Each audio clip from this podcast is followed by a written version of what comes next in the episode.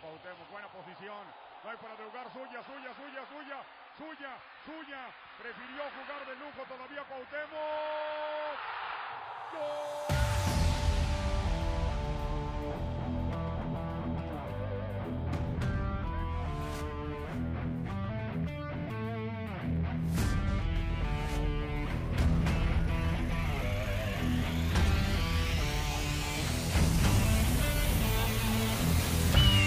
Muy buenas tardes, muy buenos días o muy buenas noches, dependiendo en el horario en el que nos estén sintonizando. Ha llegado la hora, sí señor, así es Tribu Águila, aquí desde Gremio Deportivo, en un episodio más del equipo más grande y ganador de México, sin lugar a dudas. Como ya lo saben, nos pueden encontrar eh, cada una de nuestras programación y de nuestros capítulos, episodios de Gremio Deportivo, ya sea por Anco FM, Google Podcast, Apple Podcast, Radio Public y Spotify. Así que bueno, sin más que agregar, les doy la más cordial bienvenida a este juevesito ya 3 de marzo, ya iniciando un nuevo mesecito, ya tan rápido se está yendo, ya nos vamos con el mes número 3 y así seguramente va a ser con el mes número 4 y así vamos a ir avanzando, ya saben cómo se va esto demasiado rápido. Y bueno, para luego es tarde porque si pudiésemos eh, titular este episodio, podríamos decirle como la caída. Así es, ya lo saben, la caída del solarismo. Y es que sí, ya tuvimos la noticia el día de ayer de que se nos termina yendo eh, Santiago Solari, termina siendo cesado.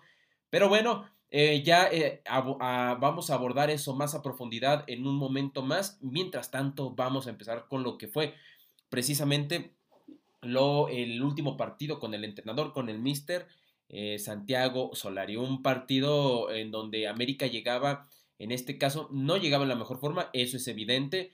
Se llegaba de una de un empate, una derrota, otra derrota, una victoria y una derrota. Con respecto al equipo del Querétaro, llegaban los queretanos con una, un empate, una victoria, otro empate y una derrota, ¿no? Estos habían sido los cotejos previos de ambos equipos. Así es como venían. Y con respecto a las alineaciones, eh, vámonos con el equipo que nos interesa, ¿no? Porque en el arco, Paco Memo Ochoa, justamente un arquero que ya es nuestro ídolo, quizá el último ídolo como tal que tenemos aquí en la, en la institución. Sin embargo, hay que mencionarlo y eso no es el hilo negro, ya no está en su momento. Una pareja de centrales con Jordan Silva y Bruno Valdés. Jordan Silva que en este caso eso ha sido un joven que no ha traído malas experiencias, es, un jugador interesante. Por izquierda Luis Fuentes y por derecha Jorge Sánchez. Ya en las contenciones Álvaro Fidalgo y Santiago Naveda, haciendo también el énfasis que, que Santiago Naveda también no lo ha hecho mal después de su recuperación de aquella fuerte lesión en Conca Champions. Creo que está demostrando por qué eh, debe ser eh, más titular, por qué debe, debe tener más la confianza del entrenador. Hay que mencionar también que ah, por encima justamente Diego Valdés como falso 9, eh, que quizá para muchos eh, uno de los refuerzos que más ha funcionado con la escuadra americanista. Y ya por el extremo izquierdo, Salvador Reyes, otro gran refuerzo que vino la temporada pasada con el número 26. Y Alejandro Sendejas con el número 17, otro de los refuerzos de esta temporada. Y Federico Viñas con el número 24. Esto habría sido lo que colocó justamente Santiago Solari, ya nuestro ex director técnico. Y después Hernán Rolando Cristante, el, entrenador precisamente del equipo queretano, llegó con nada más y nada menos que Aguirre. Ahí Washington Aguirre, mejor dicho, con el, en la portería. Después Omar Mendoza con el número 2. Eric Vera con el número 17. Enzo Martínez, el uruguayo, con el número 22. Maximiliano Per con el número 26, el uruguayo también. Kevin Escamilla con el número 5, Jorge Hernández con el número 14, Juan Romagnoli con el número 8, Fidel Martínez con el número 11, eh, Ángel Sepúlveda con el número 15 y después como delantero ahí eh, Pablo Barrera, ¿no? Este que habría sido el jugador Puma de pues de mucho de mucho tiempo, ¿no? Pablito Barrera. Estos habría sido la titularidad, en los titulares que colocó Hernán Cristante. Hay que mencionar que pues en, la jugada, eh, por ahí tuvimos una tarjeta, un cambio de los Gallos Blancos al minuto 32. Después venía algún par ahí de tarjetas amarillas. Viene la roja para Alejandro Sendejas, desafortunadamente. Y aquí es donde todo empezó como que a empeorar, ¿no? Empezó a. Pues se veía ya eh, la lejana, o empezaba, mejor dicho, a alejarse la posibilidad de ganar el partido, entre muchas otras cosas. Al minuto 72 empieza el primer cambio por parte de Santiago Solari, saldría Federico Viñas y entraría Roger Baker Martínez. Em, después el siguiente cambio sería el minuto 80, que yo no entiendo por qué haces cambios ya tan lejano, ya cuando el partido está muy avanzado. Saldría Álvaro Fidalgo por Miguel Layún. Y después eh, Santiago Naveda por Jonathan Dos Santos, que no está en su nivel definitivamente. Y vendrían los últimos dos cambios ya en el agregado con Luis Fernando Fuentes, Luis Fuentes por Henry Martin y Jorge Sánchez por eh, Richard Sánchez, ¿no? Su tocayo de apellido. Se habían agregado ahí eh, seis minutotes. Con respecto a la, a, la, a lo que pasó, pues las Águilas no levantan en el Azteca. Desafortunadamente se sigue sin ganar, se sigue sin poder controlar las victorias o en este caso los goles. Ya era lo que pasaba mucho con Solari, ¿no? Que anotaba gol y ya ahí Solari se defendía con ese gol. Y le funcionó el primer, eh, la primera temporada y la segunda temporada regular, hay que recalcarlo. Ya de ahí, pues bueno, no, no te funciona. Y es un, digamos que es un plan que no, muy difícilmente te va a funcionar en una liguilla.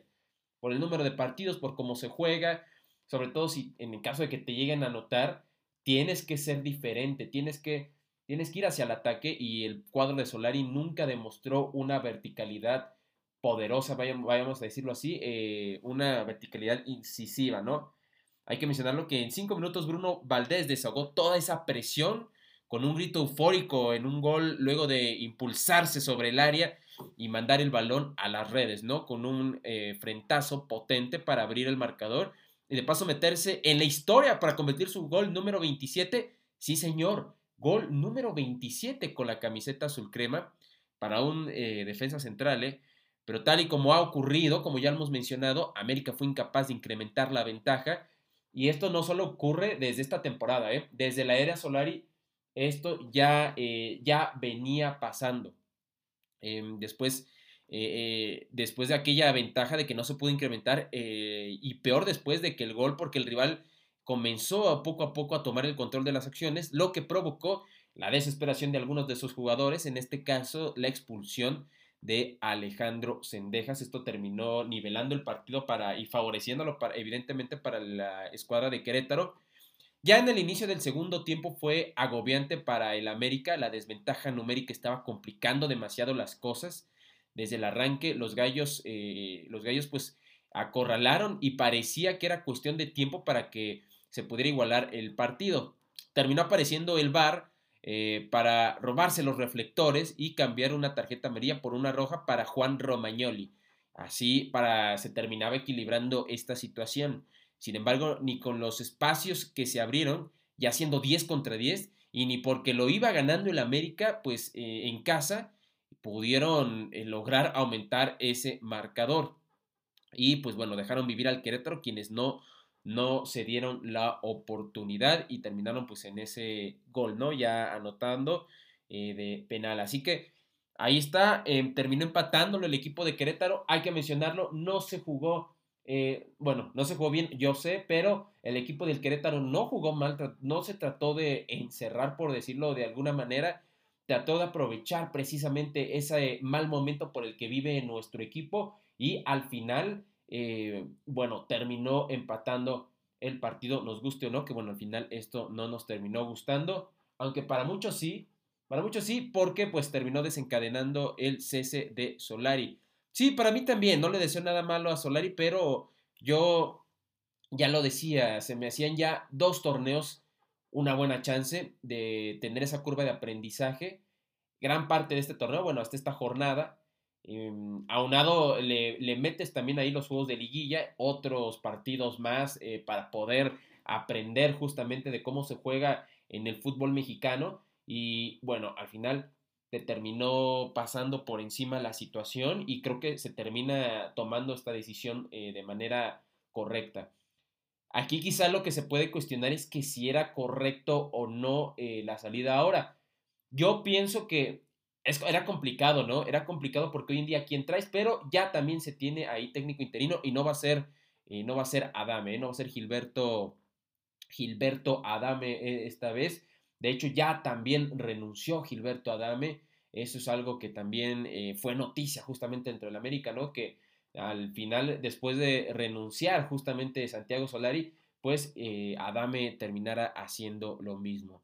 Así que bueno, vámonos con las declaraciones porque justamente mencionaba eh, esto Solari, le preguntaba ahí uno de nuestros colegas que le da seguimiento en el área de prensa al equipo del América, estamos hablando de César Caballero, le preguntaba, ¿no? Que qué onda, cómo estaba la situación. Evidentemente era algo de lo que se le iba a preguntar a Santiago Solari después de, pues de todo este papelón que hizo. Y bueno, y mencionaba lo siguiente, agradezco el interés, me gustaría responder la pregunta, pero soy un empleado más de la institución y no tengo esa respuesta. Eh, se le tiene que hacer eh, esa, esa, pregunta a las autoridades pertinentes, ¿no? Esto dice Solari, pues al, tres, al ser cuestionado por su continuidad. Y es que, bueno, tras un primer año de efectividad en fases regulares y descalabros en liguilla, pues terminó llegando por fin la peor versión del América en este clausura 2022 Cuatro derrotas es lo que termina dejando Solari. Tres empates y una victoria han sido el saldo para el peor arranque en la historia del América en torneos cortos. Y lo voy a volver a repetir. El peor arranque en, en la historia del Club América en torneos cortos en 54 años. O sea, no es mucho eso, ¿eh? Eso, digo, más bien no es poco, no es poca cosa hacer eso. Eh, y ese es el récord. Cuatro derrotas, tres empates y una victoria hay que ponerle lo que pasó justamente en las liguillas. Por ahí uno de mis colegas me dice, oye, pero no le trajeron los refuerzos que quería. Bueno, eso podría ser cierto. Al final le trajeron refuerzos que muchos de los equipos mexicanos los quisieran. A, los refuerzos también hay que mencionarlos, hay que cuestionarlos, y totalmente hay que, tienen que ser cuestionados, pero también el equipo de, el equipo, digamos, el equipo de Solari no estaba mal. Para mí es un top 4, hay que ser, eh, hay que ser objetivos, top 4 o quizá de los mejores planteles, pero no son los refuerzos que necesitamos, eso sí. Ahora también Santiago Solari no estaba obligado a estar en la institución, si no le gustaba, pudo haber renunciado. Em, también otra cuestión es que los jugadores, es cierto, hay que darle también a estos jugadores, hay que darle su merecida crítica tiene que caer la responsabilidad también en ellos y una gran responsabilidad, como diría esta frase de Spider-Man, una gran responsabilidad, pero eh, sí, la tiene también, la gran responsabilidad la tiene Solari porque no hiciste los cambios que debiste hacer justamente en los, con los cotejos en los partidos. Es cierto, los jugadores también tienen cierta responsabilidad, pero te demostraron que, que te funcionaban, eh, sobre todo en las primeras dos temporadas.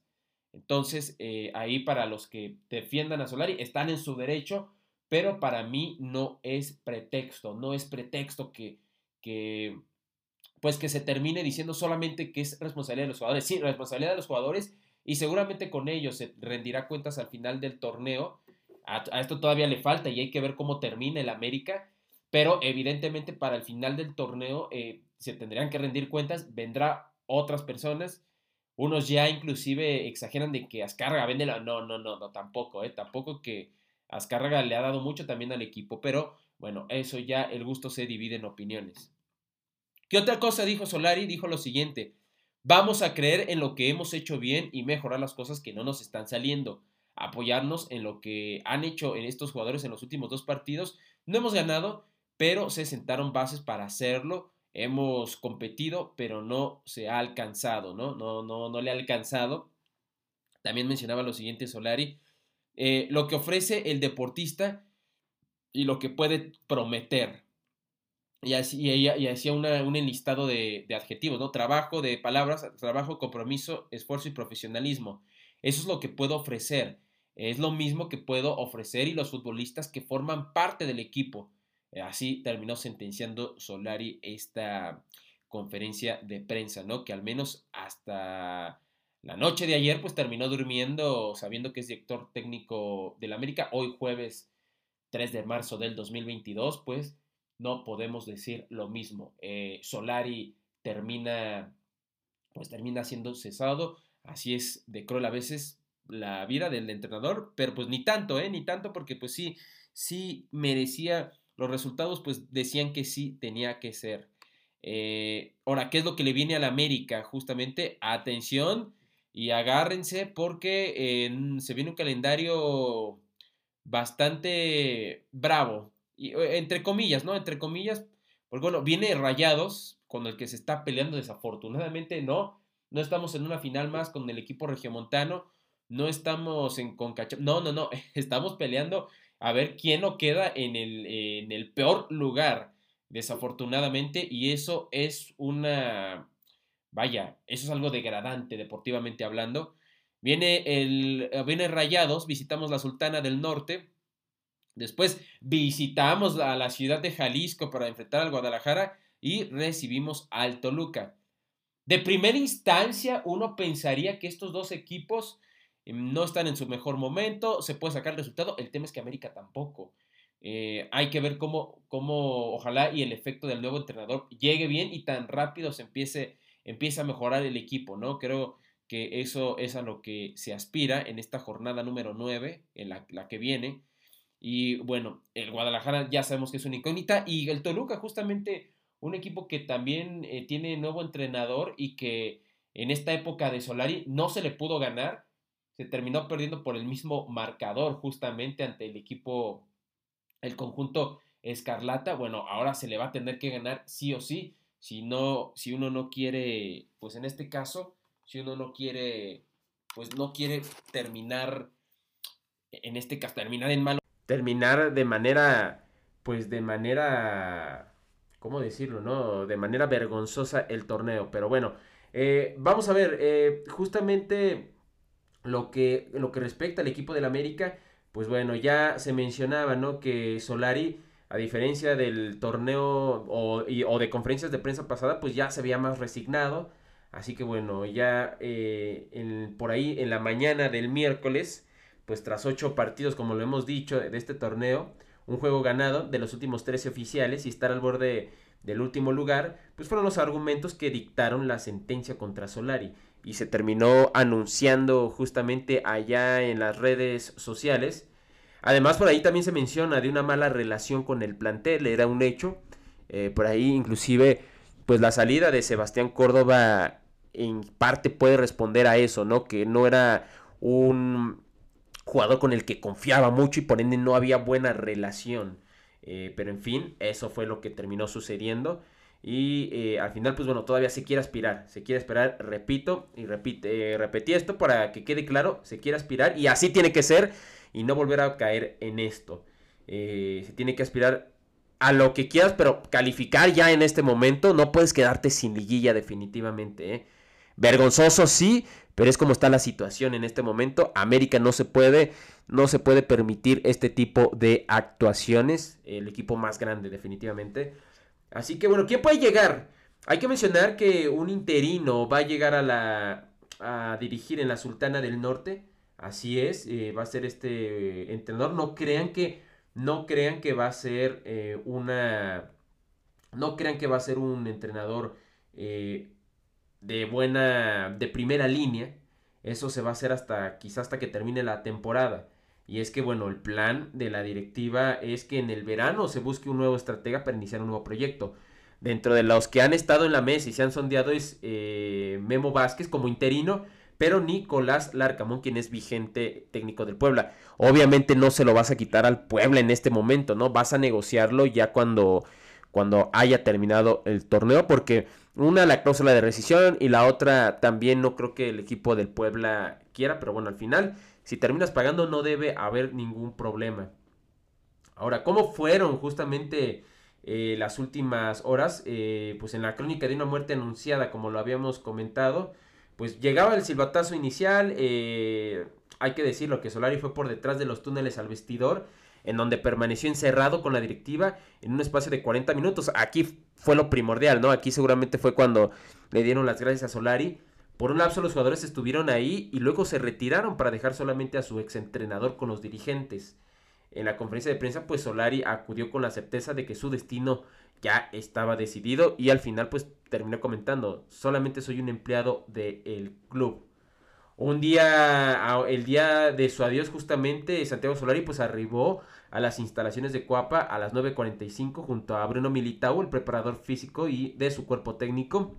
Casi una hora después de su llegada salió el comunicado donde se hizo oficial ya su despido, aunque en total estuvo dos horas en el club, eh, tiempo que aprovechó para, pues, para despedirse del plantel, eh, dar la última plática ahí motivacional, ¿no? Que, bueno, ahí está, ya para las 11.47 a bordo de su camioneta negra y con sus auxiliares junto con él, Santiago Solari pues terminó dejando el nido sin querer dar ninguna declaración, ¿no? Terminó pasando de largo, se incorporó a Calzada del Hueso y partió para ponerle fin. Así, así terminó la era del solarismo, equipo que ya piensa en su reemplazo para encargar los siguientes compromisos, los cuales comprenden visitar tanto Rayados como Guadalajara, ¿eh? dos ciudades bellas, por cierto, dos ciudades muy bonitas en las que su servidor ha tenido la oportunidad de vivir y allá irán nuestras águilas, precisamente estas dos bellas ciudades, a enfrentar a estos dos equipos.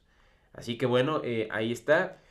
Ahora, ¿quiénes se tiene pensado eh, dentro de los candidatos? Em, a ver, eh, vamos a ver cómo, pueda, cómo puede estar la situación con el equipo americanista, porque dentro de los que se tiene pensados, ojo, como interino, es en este caso, hasta el momento de las principales opciones, es eh, dos personajes de Cruz Azul.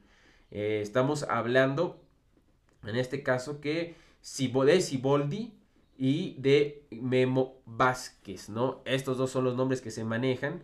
Eh, pero bien, a Santiago Baños, que ya también tenemos ahí un tema con este, pues con, con este directivo, que tiene más de un nombre y, también le gusta el tema de Robert Dante Siboldi. Cabe mencionar que en diciembre del 2020 tenía prácticamente un arreglo con el uruguayo, pero por diferentes, por diversas diferencias, en la conformación del cuerpo técnico y pidieron que firmara eh, porque este no quería como auxiliar a Gilberto Adame, quien hoy, pues bueno, también eh, el día de ayer renunció a la institución.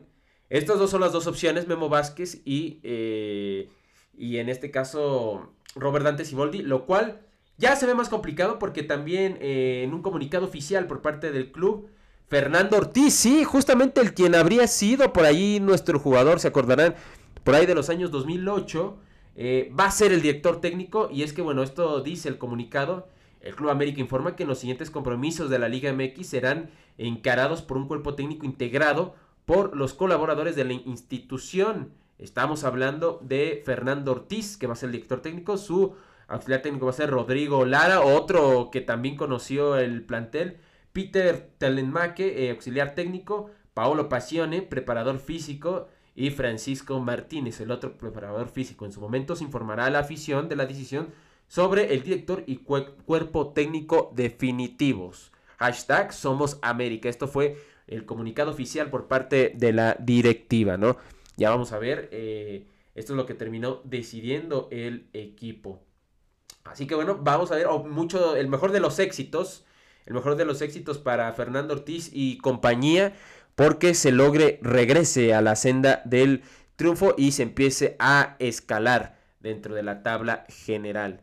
Eh, y ya cerca de terminar, justamente, ya por último, pues hubo un récord negativo de Ochoa. Sí, este episodio ha sido un poquito negativo, pero hay que, hay que tenerlo en mente, ¿eh? Para precisamente uno tiene que tener en mente esos tropiezos si quiere uno corregir el rumbo. Y es que, bueno, en el, campeonato del Club América, y mucho menos sus jugadores han tenido una gran experiencia. Y es que en el Estadio Azteca, pues se igualó uno a uno frente a Querétaro y no se pudo salir del fondo de la tabla. En medio de un rendimiento apático, eh, puede recibir un castigo muy duro.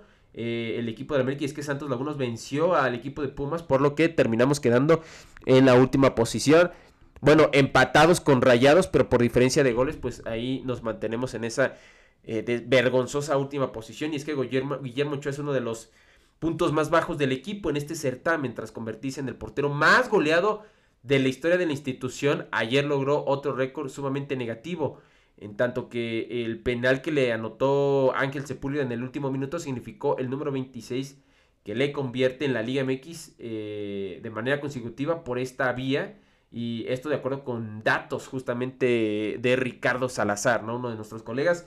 Y como suele suceder en los tiros desde los 12 pasos, en su contra el arquero pues se arrojó a un lado justo antes de que el pateador ejecute, a pesar de no ser un disparo esquinado y de, y de ser a media altura, eh, ideal para que el guardameta pueda contenerlo, pues terminó engañando a Memo y el balón terminó ingresando eh, por en medio, ¿no? Así que el conteo de goles recibidos crece. Con esta anotación ya son 506 las veces con las que el, el ex Ajaxio debe buscar el balón dentro de su arco con la playera de los millonetas. Eh, con un promedio de dianas recibidas por partido de 1.265. Híjole, esto lamentable para Guillermo Ochoa, uno de los ídolos del América. Así que, eh, bueno, uno de nuestros ídolos de los últimos que queda. Eh. Lamentable, lamentable. Y bueno, estos son datos que los mencionamos justamente para informar.